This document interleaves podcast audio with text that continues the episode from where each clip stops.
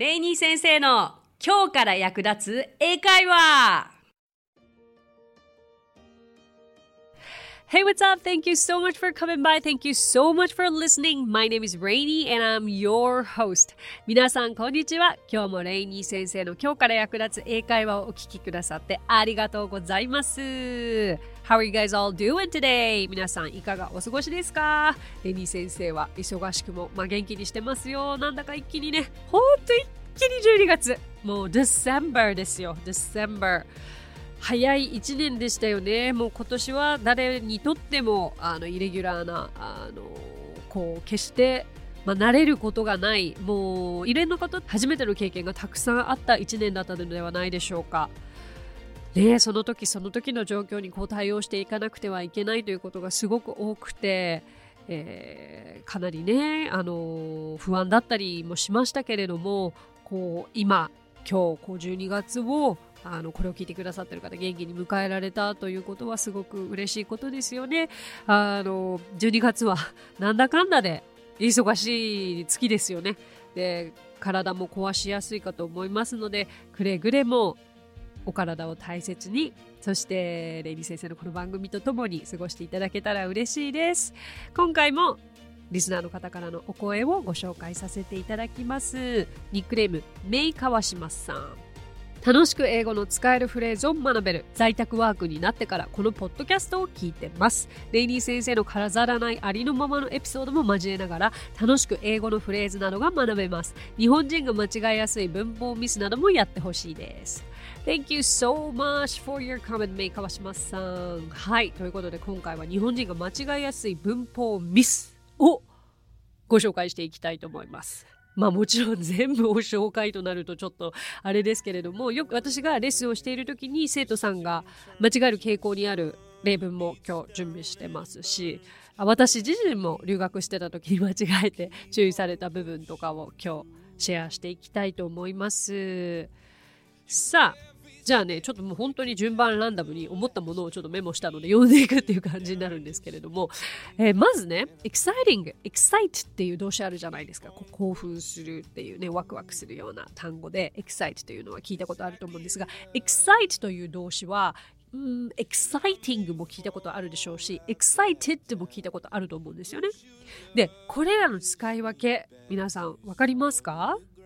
はい、私はですね、えー、留学したての時にもうすごいワクワクする出来事があったから大声で「I'm exciting!」って言ってたんです。えだってね現在進行形っぽいじゃん？みたいな「I'm exciting! 」そしたらその横にいたロシア人の女の子に冷静に「Reina? I'm excited!」I'm excited ってめちゃくちゃ文法を 直されてひえーってなりましたね。すっごい恥ずかしかったんですけれども、もう二度と忘れない。本当にあの瞬間が未だに覚えてますけれども、そう、そこでね、あ、そうだった。中学の時にやった教科書に載ってた。なんかこれはそうなんだ。よくわかんないけど、ED がつくんだった。みたいなね、受け身なんですよ。要は私は興奮させられている状況にあるわけですから。だから、えーと、この excited は簡単に言うと人が主語の時にはね、人が主語の時にはえー、excited になる。人の主語プラス B 動詞プラス excited。わかります ?I'm excited。それから I was excited も同じことですね。それから、え、ー、と She is excited。She was excited。They were excited。で、彼らは興奮していた。で、they are excited になると、なんかその excited にすることによって過去じゃんって思いがちなんですが、no。ここでのポイントは B 動詞の時制に注意してください。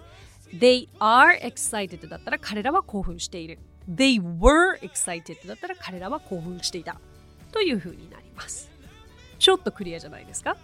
あ、そうそうそう、根本的にごめんなさいね。さっきの exciting も、えー、と今回の interesting も、人間が主語の時は excited と言いましたけれども、物が主語の時。例えば、えー、とこの映画にしましょう。this movie ね。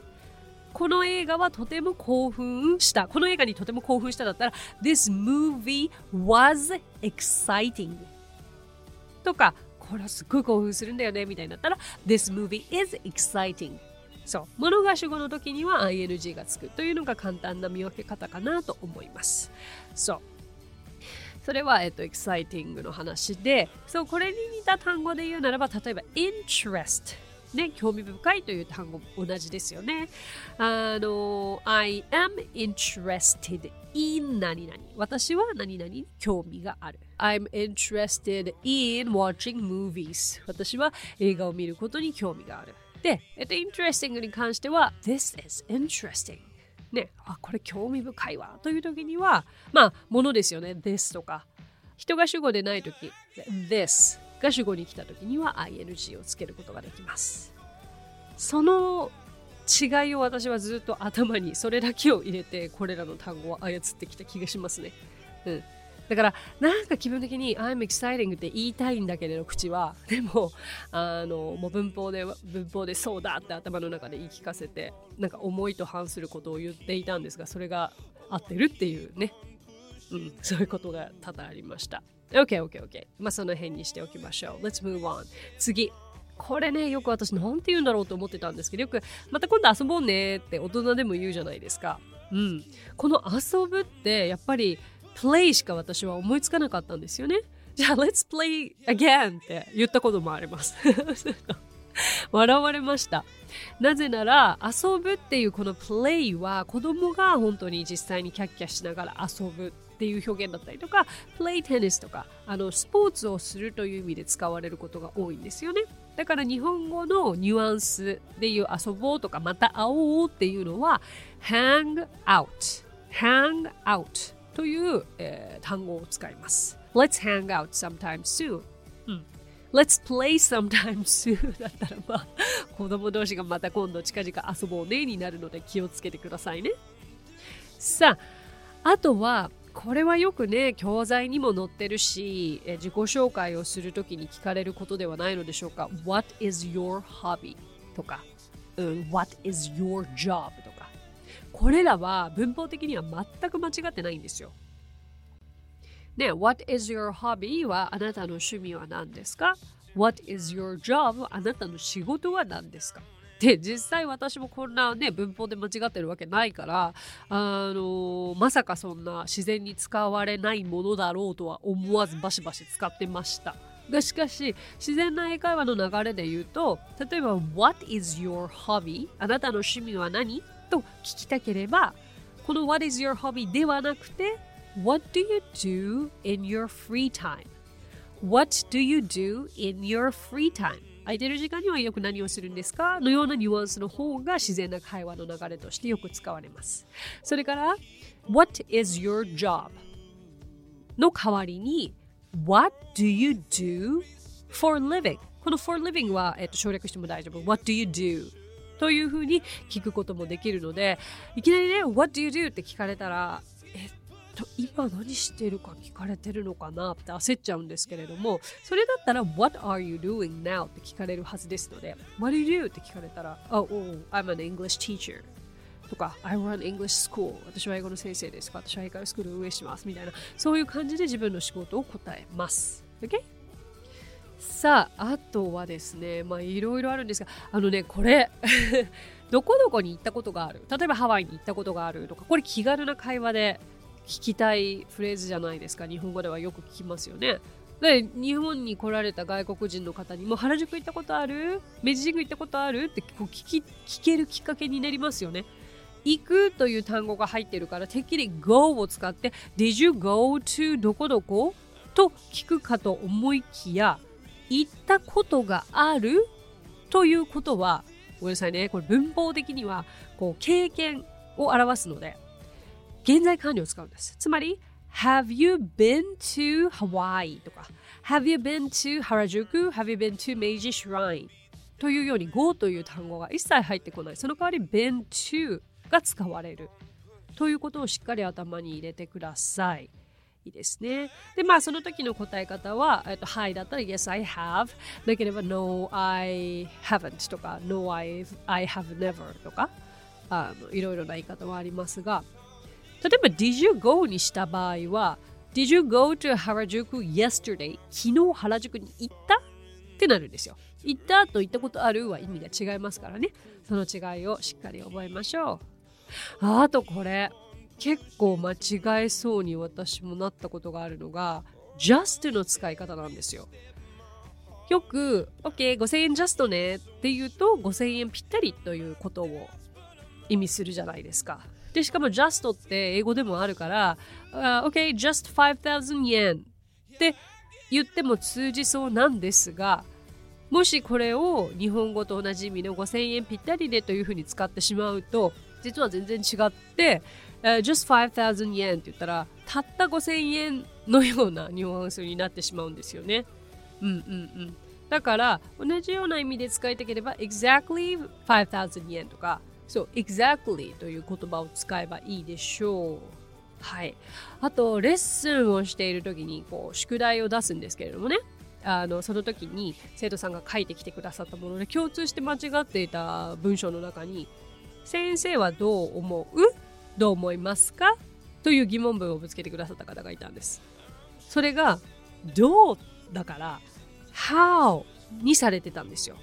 How do you think? というふうに書かれた方が多々いらして、でも実はこれはあなたはどう思う？何を思う？という意味で What do you think? というのが正解なんですね。これはそう日本語を直訳すると間違いがちなあの落とし穴なので気をつけてください。What do you think of my podcast channel? とかでぜひ What do you think of my podcast channel に対してのお答えコメントお待ちしておりますがあとは、えーと、結構ね What の後に名詞をつけるということが難しいかなどの国が好きですかとかどの国に行くことをお勧めしますかってよく聞かれるんですけれどもその時に共通して生徒さんが What do you like country? とか What do you recommend country? というような聞き方をされます。だけれど、これはですね、どの国だからもう what の後に名詞をつける。What country do you like? とか What country do you recommend? のような言い方にしてみてください。ちょっとザーッと駆け足だったし、なんかすごいランダムだったし、テーマもバラバラだったから追いつきましたか？うーん、まあそれとあとはなんで今ここで言うかっていう単語を持ってくると、アイスティーとかアイスコーヒーこれはアイスじゃなくてアイスでね あこう冷たくされたコーヒーというねあのニュアンスになりますのでこれもあの海外でドリンクを頼むときに May I have a cup of iced tea, iced coffee というように意識してください。まああと言うならば本当あとかだの監視のねあの違いだったりとか、まあ、複数形が抜かされるとかあの時勢が違うとか、まあ、もうそういうのは本当あげたらキリがないんですけれどもやっぱりね私はよく言うのが生徒さんには時勢は意識しましょうとね。そうそうそう。過去なら過去。未来なら未来。その他は今は気にしないでいいですよっていう場合もあるし少し慣れてきた方だったらそれを掘り下げて説明する場合もある。あと私が結構時間かかるも難しかったなと思ったのが複数形扱いのものですかね。そうそうそう。まあそれはちょっと次段階といったところでしょうか。今は分かりやすくあの私の生徒さんのあの間違えたものを、えーと、共有させていただいたりとか私が実際に間違えたものを共有させていただきました、えー、お役に立てていれば嬉しいです。ということで今回はこの辺にしましょう。So that's it. Thank you so much for coming by. Thank you so much for listening. My name is Rainy and I will see you next Friday. 今日もレイニー先生の今日から役立つ英会話をお聞きくださってありがとうございます。皆様とはまた来週の金曜日にお目にかかりましょう。So till then bye!